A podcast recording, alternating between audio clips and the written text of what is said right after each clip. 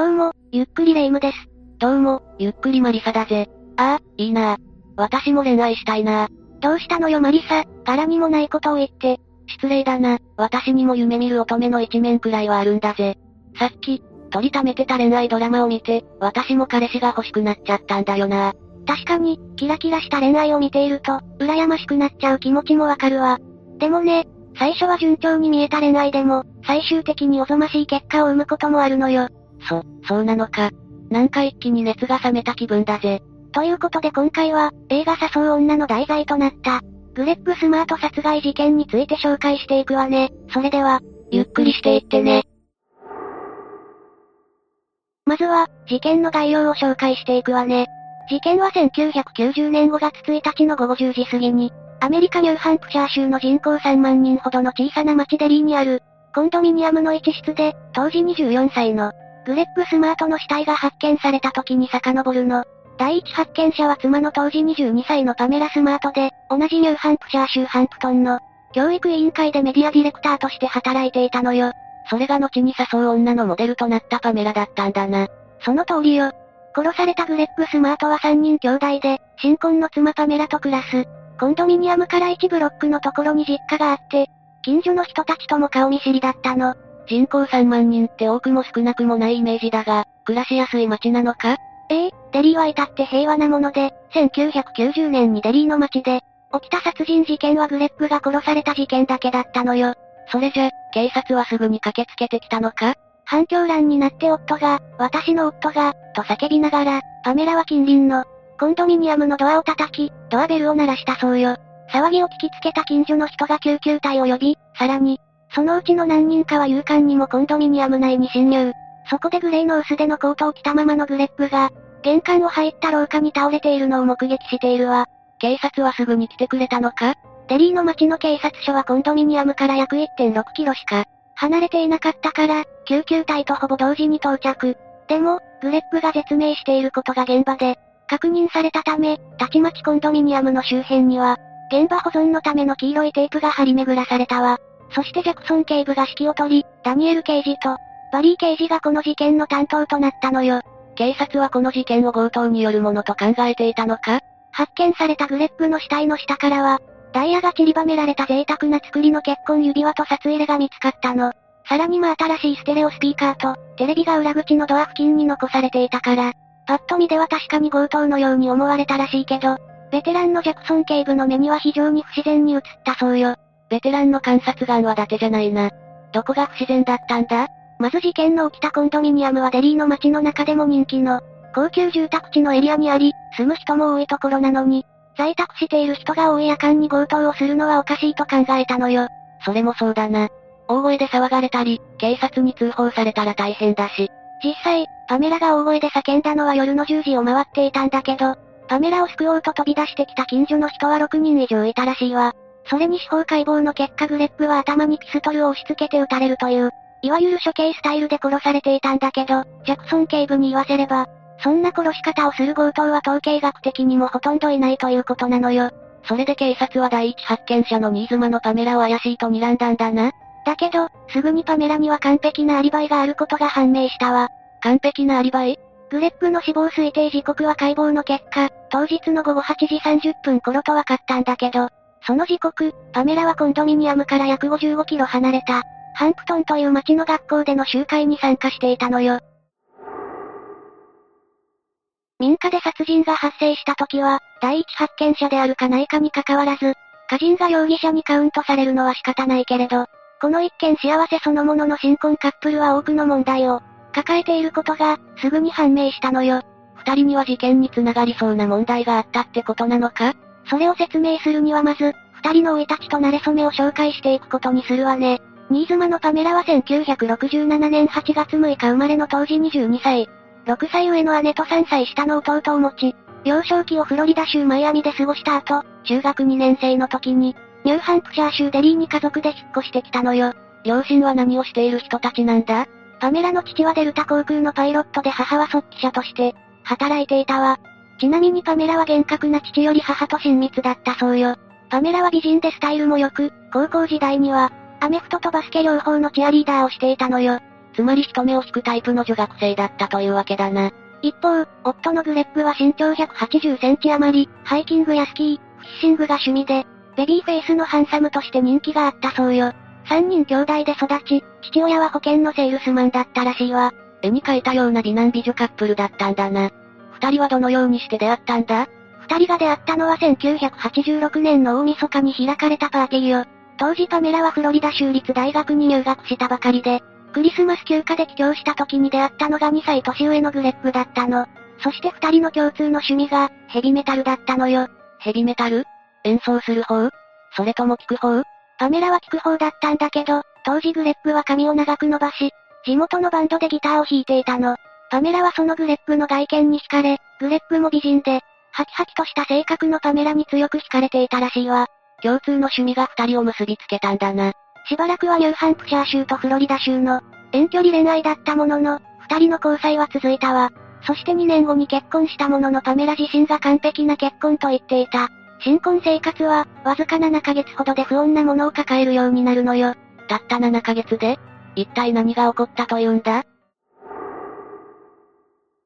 さっきも紹介した通り、パメラはフロリダ州立大学に進学したんだけど、そこでコミュニケーション学の学位を取ったのよ。その一方で、キャンパスラジオ局でヘビメタル専門の音楽番組を持ち、DJ として活躍していたわ。将来はメディアに関わる仕事をしたいと思い、大学卒業後はデリーの町から55キロほどの、ハンプトンという町の教育委員会のメディアサービスディレクターという仕事に就いたのよ。パメラとしてはとにかくメディアと名の付く職について、やがてキャリアアップしていけば良いと思い、それには、グレッグとの結婚生活は足かせになると考え始めていたらしいの。え、二人で幸せになろうと思って結婚したんじゃないのか？野心家で勝ち気だったパメラと違い、グレッグの方は、至って普通の生活を望む性格だったみたいなの。その証拠にグレッグは結婚とともに長髪を切り、シーズー犬を買い、バンドやギターに費やす時間を地域の仲間とのレクリエーションに当てて、有能な保険の外交員としての生活に邁進し始めたわ。それのどこが問題なんだ？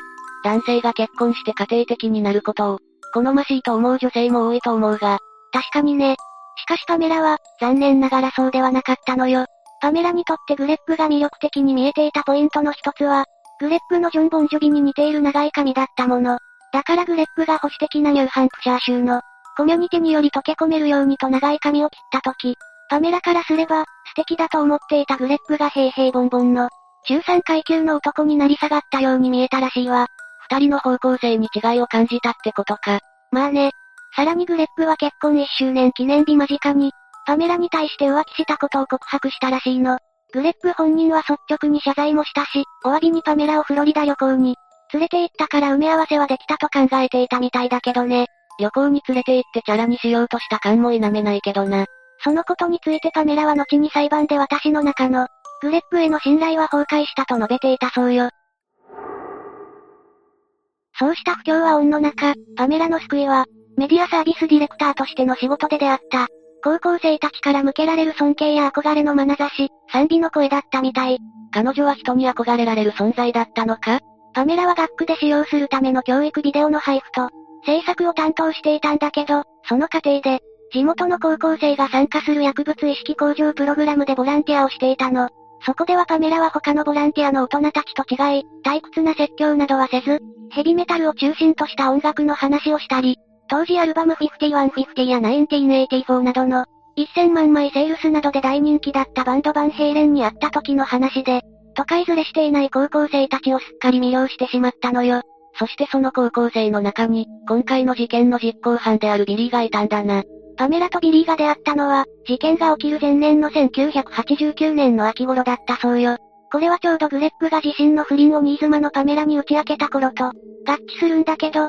当時のビリーは身長180センチほどで、シャイで肩まで伸ばした髪と大きな目、イヤリングと黒革のジャケットがトレードマークの高校生だったの。さらにビリーはヘビメタルの中でもモトリークルーのファンで、自分でもギターを演奏するのが好きだったらしいわ。パメラはまたも懲りずに、ビジュアル込みでビリーを気に入ったんだな。パメラ自身、後の裁判でビリーのことを最初から良い子だなと思っていました。話しやすくフレンドリーで音楽の趣味も合いました。と証言しているほど好きだったようね。ビリーには親友というべき少年が二人いて、この少年たちもグレッグ殺害に関与しているのよ。パメラとビリーが二人で起こした事件じゃなかったのか。ええ。一人は通称ピートと呼ばれていたパトリック・ランドールで、もう一人は通称 JR と呼ばれていたバンス・ラタイムという少年たちよ。ビリーを含む三人はサウスシーブルックと呼ばれる、労働者階級の住む町に住んでいたんだけど、年配の人たちのために無料で雪かきをしてあげたり、ちょっとした用足しをしてあげるなど親切な少年たちだったみたい。住民の中には彼ら三人のことを三銃士と呼ぶ者もいたそうよ。めちゃくちゃいい子たちじゃないか。全然人を殺すような人には見えないんだが。ビリーの両親は絶えず不仲で、長男のビリーに続いて、二人の息子が生まれてもそれは変わらなかったらしいわ。その頃ビリー一家はカリフォルニアに住んでいたんだけど、夫の長年の浮気に愛想を尽かした母に連れられて、しぶしぶビリーがニューハンプシャー州に引っ越してきたのは、ビリーが中学2年生の時、そして親友二人に出会ったの。ピートと JR の二人だな。彼らはもともとニューハンプシャー州育ちなのか？ええ、そうよ。ピートは小柄で学校は不登校気味。三人の中では最も不良気質だったと言われているけれど、両親ととても仲が良く、人前であってもためらうことなくハグし合っていたそうよ。そしてもう一人の JR はエドガー・アランポーの小説のファンで、古いカマロをコツコツと自分でリストアするのが趣味だったみたい。高校を卒業したら海兵隊に入隊したいと思っていて、休暇になるとマサチューセッツ州の祖母の元に行き、教会のボランティアに参加してホームレスの人たちへの、夕食の炊き出しの手伝いをしていたそうよ。全く彼らに殺人の要素が見出せないんだが、三人はどう変わってしまったんだろう。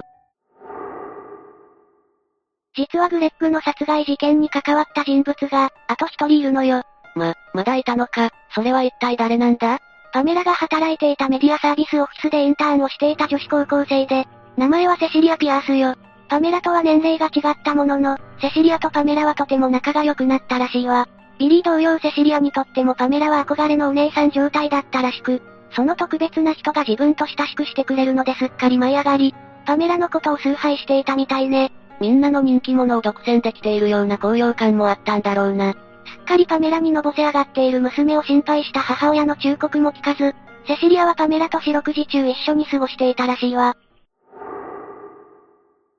やがてパメラはビデオ制作の手伝いと称して、自分の取り巻きの、高校生たちを自宅にも招くようになり、より親密になっていったわ。そして1990年の2月上旬、パメラはビリーを自分のオフィスに呼び出すと、私はいつもあなたのことを考えているわと打ち明けたそうよ。憧れの高嶺の花と思っていたパメラにそう言われたビリーは、我を忘れて、よりパメラにのめり込むようになったの。3月下旬になり、夫のグレッグが勤めている保険会社の会議で、州外に出張するとパメラはますます大胆になり、ビリーとセシリアをコンドミニアムに招待すると、ミッキー・ロークと、キム・ベイシンガー主演のエロティック映画ナインハーフをビデオ鑑賞。直後にセシリアにペットのシーズー犬の散歩を命じて、その隙にビリーを、夫婦の寝室に連れ込み不適切な関係を結んでしまったのよ。とうとうやったな、パメラ。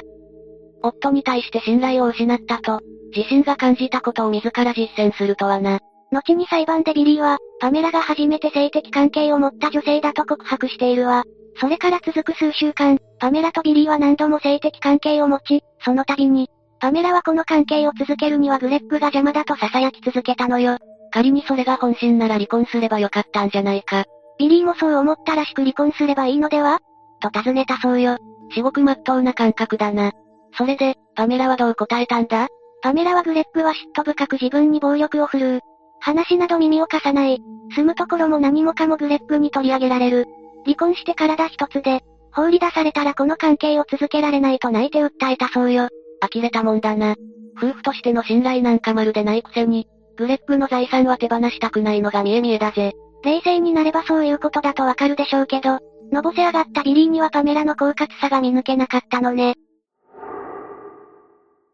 当初ビリーは自分一人でグレッグを殺害するつもりで、二度ほど計画を立てたものの失敗したそうよ。するとパメラは激怒し私を本当に愛しているならグレッグを殺せるはずよと言ったわ。その理屈は意味わからないぜ。追い詰められたビリーは、自分一人では手に負えないと、親友二人にグレッグ殺害を持ちかけたのよ。一方、その頃パメラとグレッグの結婚生活はどちらにしても崩壊寸前だったわ。グレッグはしばしば迎える妻のいない無人の家に帰宅し、テイクアウトの食事をするようになっていたの。そして特に親しい友人には凍えるように寒々しい夫婦関係だよと打ち明けていたらしいわ。片や少年たちはパメラの立てたグレッグ殺害計画を実行することにし、パメラの指示通りに動くことを決めていたのよ。その際、パメラは自分が第一発見者になるから、どう振る舞うべきかと相談までしているらしいわ。なんか、グレッグがかわいそうになってきたぜ。そして運命の1990年5月1日。パメラは打ち合わせ通り、アリバイ作りのために通常より長くオフィスで仕事をしたわ。一方ビリーは高校でパメラにコンドミニアムのどの窓が、無施錠かを教えられ、首尾よく侵入に成功したものの、ペットのシーズー犬を地下室に閉じ込めておくようにというパメラの指示に従い、犬を追い回すのに予定外の時間を必要としたそうよ。そこで急いで家の中を荒らし、ドアの近くにスピーカーを移動させ、グレップを混沌させるために食台で殴るかどうか検討し、外した時のリスクを考えて、この案をやめると台所からナイフを取ってきて、暗闇の中に潜み、グレップの帰宅を待ったの。とうとう実行してしまうんだな。それで、少年たちはどう行動したんだ？窓の外にグレップの1989年式トヨタキックアップの、ライトが見えると、少年たちは玄関に移動。愛犬の名前を呼びながらグレップが鍵を開けて家に入ってきたところを、肩を掴んで引き倒したわ。グレップは抵抗できなかったのか？喉元にナイフを突きつけられていたから、大声を出すことはできなかったようで、代わりにコートのポケットから札入れを出し、次に結婚指輪も差し出して命乞いをしたんだけど、ビリーはグレッグの頭に持参したピストルを押し付けて、神様、お許しをと叫びながら引き金を引いたそうよ。その後、帰宅したパメラがグレッグを発見し、警察が駆けつけて捜査が開始されたわ。冒頭でも紹介したけど、警察はアリバイがあったにもかかわらず、パメラを初めから疑っていたらしいわね。なんでしょっぱなからパメラは疑いをかけられていたんだ？まず、当日パメラはグレップ発見のどさくさで、なくならないようにと大事なジュエリーは全部身につけていたわ。ぜ、全部？それは明らかに怪しいんだぜ。何せすべての指に指輪が光り、ネックレスはジャラジャラ状態だったらしいからね。怪しいのは明白だわ。さらに捜査に当たったダニエル刑事には、パメラが夫の死を、本当に悲しんでいるようには見えなかったそうよ。もう一人のバリー刑事はパメラに発見時のことを尋ねていた時、パメラが玄関に倒れていたボディに近づくと、と話したことに、非常に違和感を覚えたそうなのよ。違和感？どこに？だって玄関を入ってすぐそこに愛する家族が倒れていたら、倒れていた彼が、とか話すのが普通でしょ？いきなりボディって、そりゃその時点で、死んでるって知ってましたって感じじゃないの。言われてみればその通りだな。もはや自白しているのと同じだぜ。葬式をとっていたジャクソン警部のパメラへの疑いが決定的になったのは、パメラがグレップが倒れていた場所の、カーペットの血の染みを気にもかけずにその横を何度も、行き来しているのを見た時だったらしいわ。しまいにはグレップの母が見かねてそのシミの上にタオルを置いていたらしいんだけど、今度はそのタオルの上をヒールで踏んづけていたらしいしね。ある意味、わかりやすいにも程があるって感じだな。警察は聞き込みを開始し、セシリアに目をつけた。その警察の事情聴取に、セシリアが応じたのは6月14日、事件から約1ヶ月半後だったわ。だけど実行犯をそそのかしたのがパメラだとするには、十分な証拠がないことに気づいた警察は、セシリアに協力を要請。そこでセシリアは会話が警察によって傍受、録音される状態で、パメラと事件について電話で2回話す機会を持ち、その会話中でパメラは誰があんなチンピラ少年たちの言うことを信じるというのよ。私は殺しの対価を支払うなんて約束してないわと話したのよ。ついに尻尾を出したな。そして1990年8月1日、パメラは自分のオフィスで逮捕された。罪状は第一級殺人罪だったわ。第一級って最も重い殺人罪だよな。州によっては死刑もありえないんじゃなかったっけ？その通りよ。ちなみにパメラが裁かれることになったニューハンプシャー州は、2019年5月30日まで法律上、死刑制度は廃止されていなかったんだけど、事実上は1939年以降死刑が執行された例はなかったから、あまり変わりはないわね。裁判で検察はパメラがまずはビリーを、ひいては彼の親友たちを、思うままにコントロールしたと糾弾。まあ、大なり小なりそそのかした部分はあっただろうな。一方パメラはビリーと不倫関係にあったことは認めたものの、殺人依頼そのものを否定。セシリアとの会話も相手に誘導されただけで、他意はないものだったと。その会話の重要性を真っ向から否定し、検察官の尋問に対してはもし私が有罪なら、他の人と、同じように罪を認めて司法取引をしただろうと言い返したわ。それで裁判の結果はどうなったんだ？陪審員は13時間に及ぶ協議の結果、有罪を認定。ビリーとピートは懲役40年、JR は懲役30年が課せられたわ。そしてパメラに課せられたのは終身刑だったのよ。もともとは未来ある少年だったと思うと、やりきれない判決だな。パメラについては同情の余地もないが、少年たちとパメラはそれぞれ刑務所に収監され、少年たちはそれぞれ刑務所の中で高卒認定資格試験に合格。JR は3年刑期を短縮され、2005年に仮釈放の資格を得ており、ビリーとピートは2015年に仮釈放の資格を得ているわ。JR とピートのその後に関しては不明だけど、ビリーに関しては、獄中結婚した妻と現在はメイン州でひっそりと暮らしているみたいね。ちなみにビリーは刑務所に収監されていた1995年に、テレビ局の今パメラに言いたいことは？というインタビューに対して、彼女が本当に私を愛していたかどうかを知りたい。私はその愛を信じて殺人まで犯した。その愛が嘘偽りだったというなら私の犯した罪は何だったのかと答えているわ。ビリーはうすうす、自分が単なる手駒だった可能性を感じていたんだな。一方パメラは仮釈放の可能性のない終身刑の囚人として、ニューヨーク州の刑務所に収監されているわ。1996年には刑務所内で二人の助手に暴行されて顔面を骨折し、顔にプレートを埋め込むほどの大怪我を負わされているのよ。その一方でパメラはコツコツと勉強を続け、通信制で、英文学の修士号と法学の修士号を獲得しているわ。もともと頭が良かったんだから、道を踏み外しさえしなければよかったのに。2003年、パメラは刑務所で看守に性的暴行を受けた上に、裁判で陪審員が証拠の一つとして見せられたことで、一躍有名になった白ランジェリー姿でポーズを取るパメラの写真と、同じポーズで写真に収まるように強要されたと告発。刑務所側は告発を否定し、パメラは2ヶ月間懲罰室に入れられたものの、2004年に再びパメラは告発。2009年、連邦地裁はパメラの訴えを一部認めて、2万3875ドルの支払いをニューヨーク州に命じたわ。その性的暴行をしたという看守が売った写真がアメリカの雑誌、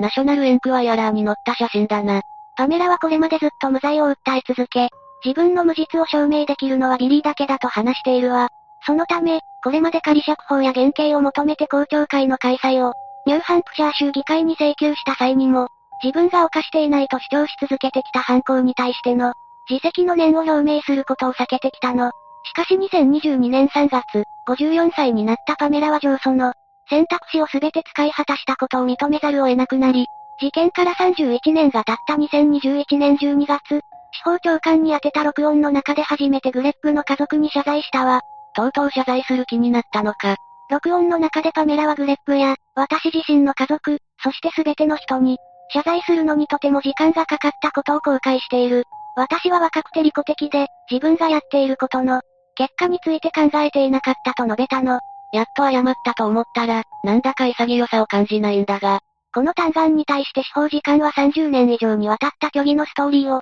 今それを改めると言ったからといって、彼女が夫の殺害の共謀者として完全に認めたことを意味するものではないとして却下したわ。ということは、未だパメラは獄中にいるということなんだな。ええその単眼書にはパメラが現在は仲間の囚人の教師を務め、牧師としても役割を果たしているとして、多くの囚人や監督官などからパメラへの恩赦を願う手紙が添えられていたらしいわよ。パメラは無垢な少年の心理を利用して、一生消えない罪を背負わせたんだな。胸くそ悪いとはまさにこのことだぜ。きっとパメラは、自分の欲にどこまでも正直だったんでしょうね。欲に支配されるあまり、事件発生後の振る舞いがずさんだったもの。あれはきっと、目的が果たされたから早くも気が抜けていたんだろうな。邪魔な夫を亡き者にすればいいという考えを含めて、浅はかな思考と行動が身を滅ぼすんだぜ。何はともあれ、こんな事件は二度と起こってほしくないわね。さて、というわけで今回はグレッグスマート殺害事件について紹介したわ。それでは、次回もゆっくりしていってね。